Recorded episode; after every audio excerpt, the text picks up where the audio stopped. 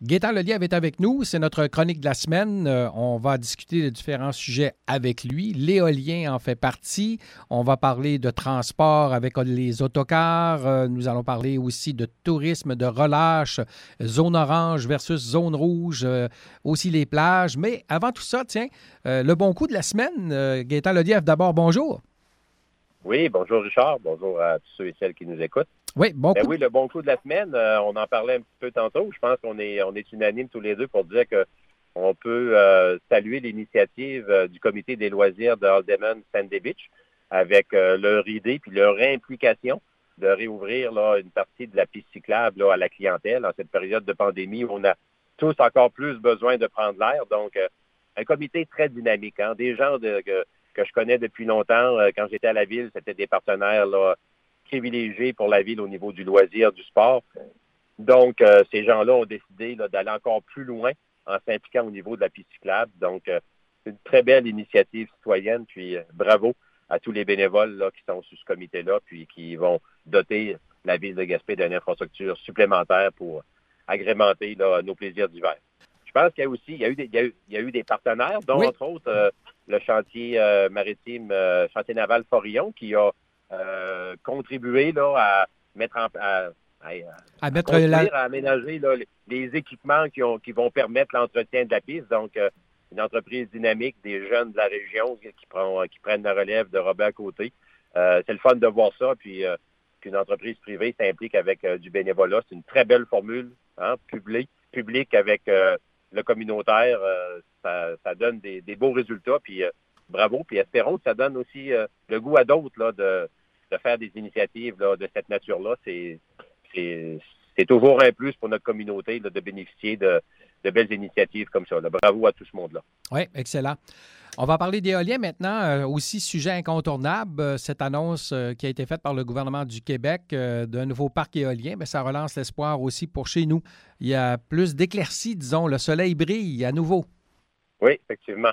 C'est une très bonne nouvelle. On sait que le dossier d'éolien avait été mis vraiment là, sur la voie d'évitement depuis plusieurs années. Même ça remonte à l'ancien, au précédent gouvernement, le gouvernement Couillard, qui avait pratiquement là, tassé le dossier de l'éolien. Puis on, bien sûr, la CAC euh, dans les dernières années, avant d'être au pouvoir, avait fait vraiment le procès euh, de, l'éolien. Donc, euh, c'était difficile pour le gouvernement Legault, une fois au pouvoir, de faire 180 degrés. Il aurait eu l'air de perdre la face.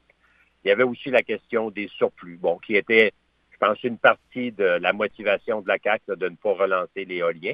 Mais c'était euh, pas vraiment, je dirais, un prétexte sérieux parce que en même temps, on disait on a des surplus, on, ne développera plus l'éolien, mais on voulait développer d'autres projets euh, au niveau des grands barrages qui coûtaient plus cher que l'éolien. Donc, le raisonnement ne se tenait pas, mais je pense que le gouvernement Legault attendait le bon moment pour euh, revoir sa position, puis avec l'écoulement de surplus vers les États-Unis, ça a dédouané le dossier de l'éolien. Puis euh, c'est excellent pour euh, bon la côte nord avec des communautés autochtones qui vont pouvoir en bénéficier, mais c'est excellent pour la Gaspésie, le Bas-Saint-Laurent. On sait qu'on a une régie de l'éolien.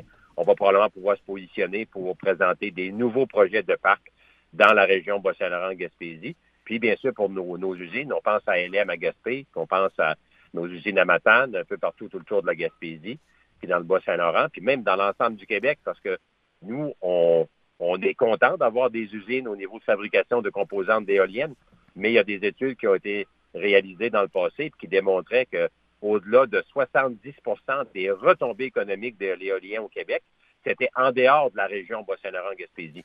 Donc oui, on a notre part du gâteau, mais l'ensemble du Québec a aussi le deux tiers des retombées. Donc l'éolien, c'est un dossier bon pour l'ensemble du Québec, c'est ce qu'il faut retenir, puis aussi pour l'environnement.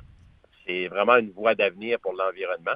Euh, et puis des coûts qui sont rendus autour de entre 5 et 6 sous du kilowatt. C'est merveilleux. Puis même dans l'Ouest canadien, euh, je parlais avec des gens du domaine il y a quelques mois, puis on parle de projets en bas de 4 sous du euh, kilowatt dans l'Ouest canadien. Donc, tout ça est en train de s'ajuster, puis on devient de plus en plus compétitif. Bravo, très bonne nouvelle annoncé par Hydro-Québec et le premier ministre Legault hier. Oui, puis euh, aussi euh, la question, tu as parlé de la régie euh, intermunicipale de l'énergie de la Gaspésie avec ses projets. Il y en a un aussi dans les cartons, là, justement, il y a un gros, gros projet qui est sur la table de 120 mégawatts qui pourrait amener des retombées économiques. Et c'est là que c'est important parce qu'il y a une participation communautaire, on le voit, ça donne aussi des, des, retombées économiques ben, financièrement. Ben, absolument. Ça, c'est extrêmement important ce que tu amènes là, Richard. Il faudra pas, au niveau des orientations gouvernementales, il faudra jamais oublier que les milieux dans lesquels les parcs, sur lesquels les parcs sont construits, que ces milieux-là, ces communautés-là, ces régions-là doivent être partenaires pour retirer des bénéfices financiers de ça. Trop longtemps, les régions, on a envoyé notre bois, notre fer, notre cuivre, euh, notamment se faire transformer à l'extérieur de la région. Ben, il faut que ce modèle-là, -là, qu'on arrête ça. Puis il faut que dorénavant, toutes les ressources naturelles qui sont puisées à même des régions, bien, ces régions-là doivent avoir des bénéfices, doivent avoir des retombées, non seulement des retombées économiques au niveau de l'exploitation sur le territoire, mais aussi des retombées financières reliées à la production d'énergie. Ces grandes compagnies-là privées, euh, souvent, euh, génèrent des dizaines de millions de profits par année dans les parcs, mais on a droit, nous, comme mhm. région, d'avoir une partie de ces retombées-là. Puis c'est ça le travail que la régie de l'éolien Gaspésie euh, et même avec le Bois-Saint-Laurent fait depuis quelques années.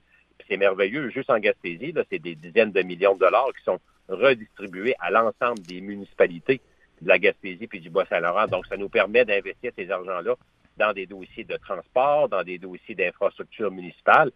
C'est juste normal. Donc, ça, là, ça va être bien important que nos élus continuent dans la démarche, euh, leur démarche là, à l'effet d'être partenaires dans ces projets-là pour que les, euh, pour que la région tire des bénéfices financiers. On n'est pas juste des exportateurs de ressources. On doit avoir droit à une partie des revenus générés par euh, les profits, c'est clair. Ben tiens, on va, on va passer d'une régie à l'autre, si tu veux bien. après la régie intermunicipale de l'énergie, la régie de transport aussi du côté de la Gaspésie regarde pour peut-être aller de l'avant avec un projet euh, pour euh, pallier, si on veut, euh, au manque de transport d'autocars avec Keolis pour la région.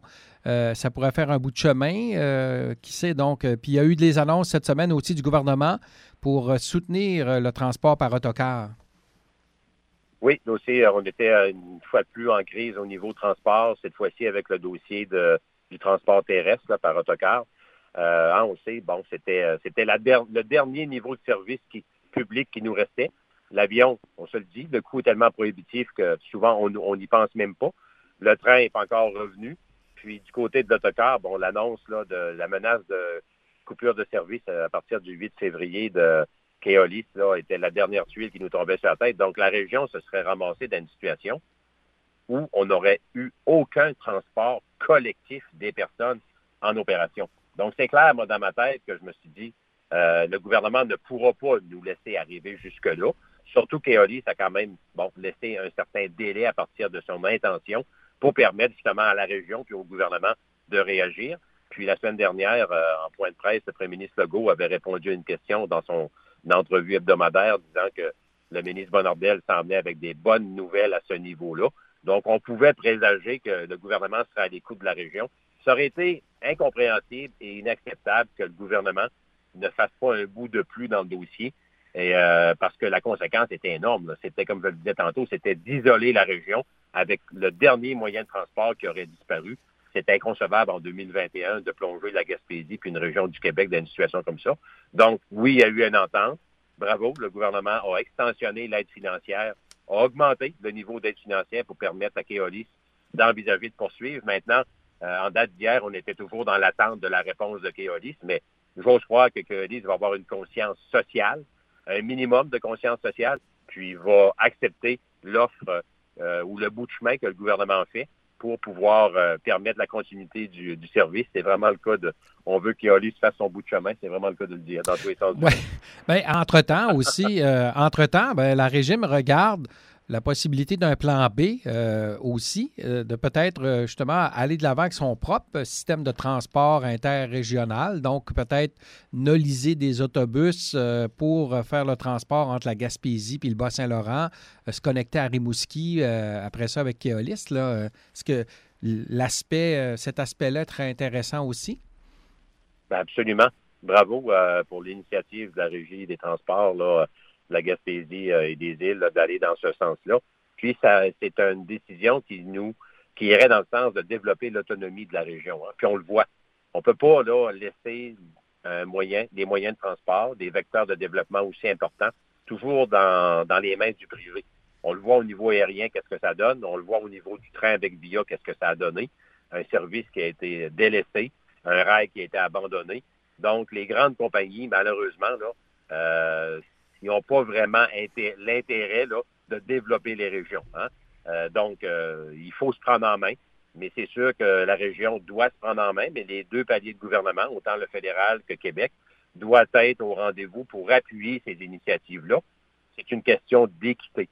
Euh, au niveau fiscal, nous, on paye pour le REM à Montréal, on paye pour l'échangeur turco. On le prend pas souvent, hein? mais il faut que l'ensemble du Québec paye aussi pour des infrastructures de transport essentielles pour désenclaver les régions. Donc, euh, moi, j'encourage en tout cas la régie euh, intermunicipale de transport de poursuivre dans ce sens sa réflexion. Puis, ce serait facilement envisageable de se doter, comme tu l'as mentionné, d'autobus adaptés à notre région. On n'a peut-être pas besoin des coachs d'Orléans à 1,5 million chaque. Ça sera évalué. Il y a des gens compétents qui l'évalueront. Ce qui est important, c'est d'avoir des autobus qui vont faire le travail, qui vont être adaptés à la clientèle et euh, à notre réalité régionale. Puis on serait autonome une fois pour tout. Puis on pourrait, exemple, se connecter peut-être jusqu'à Rimouski, euh, parce qu'on sait que le, service, l'ensemble des services de transport sont généralement présents dans le Bas-Saint-Laurent, la Gaspésie étant beaucoup plus, beaucoup moins desservie en termes de transport. Donc, euh, il y a des analyses qui se feront par les gens de la régie. Il y a différents scénarios qui seront sur la table, mais de d'espérer ou d'envisager de devenir autonome, de prendre en main ces, euh, ces, moyens de transport, un peu comme à l'image de la coopérative Trek aérien qui est en train de se mettre en place. Moi, je pense que c'est ça l'avenir des régions. Puis on, ça va passer par là, sinon, malheureusement, on va continuer à être dépendant des grandes compagnies qui font plus nous exploiter, hein, dans tous les sens du mot, que nous desservir. Gaëtan Lelièvre, on fait une pause. On revient dans un petit moment. Il y a des dossiers aussi euh, locaux euh, du côté euh, de la ville, notamment la question de la gestion des plages après ce qu'on a connu l'été passé. On va revenir là-dessus. On va parler aussi de notre, notre région qui va être en zone orange à partir du 8 février. Euh, ça, peut-être qu'il y a déjà, en tout cas, du moins euh, quelques éléments qui nous laissent penser qu'on pourrait avoir de la visite de l'extérieur. Alors, on va revenir dans un petit moment.